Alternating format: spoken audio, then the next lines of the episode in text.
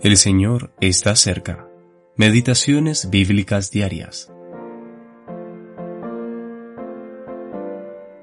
Yo habito en la altura y la santidad, y con el quebrantado y humilde de espíritu. Isaías capítulo 57, versículo 15. Un espíritu quebrantado. Qué oportunas palabras. Un espíritu contrito y quebrantado constituye una de las necesidades más urgentes. La mayor parte de nuestros problemas se deben a la falta de esto. Son verdaderamente admirables los progresos que hacemos día a día en la vida familiar, en la asamblea, en el mundo, en toda nuestra vida práctica, cuando el yo es subyugado y mortificado. Miles de cosas que, sin este ejercicio, subyugarían nuestros pobres corazones son estimadas como nada cuando nuestras almas se hallan en un estado verdaderamente contrito.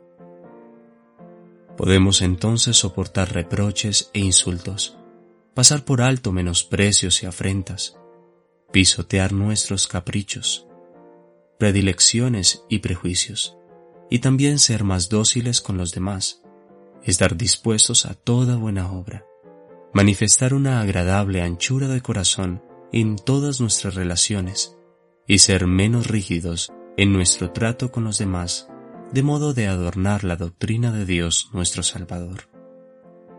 Pero, ay, cuán a menudo ocurre lo contrario con nosotros.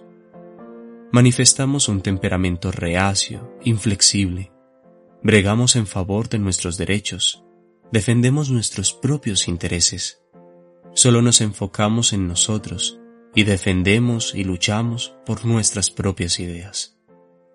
Todo esto demuestra claramente que nuestro yo no es ponderado ni juzgado de forma habitual en la presencia de Dios.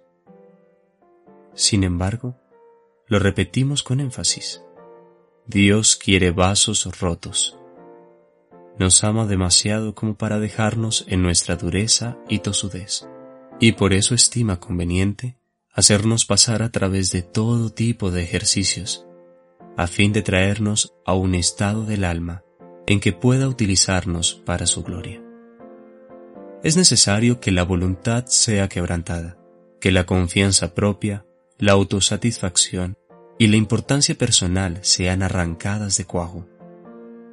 Dios se valdrá de las escenas y circunstancias que debemos atravesar, así como de las personas con las que nos relacionamos en la vida diaria, a fin de disciplinar nuestro corazón y quebrantar nuestra voluntad. Y, además, Él mismo tratará directamente con nosotros, a fin de lograr estos formidables resultados prácticos. C. H. McIntosh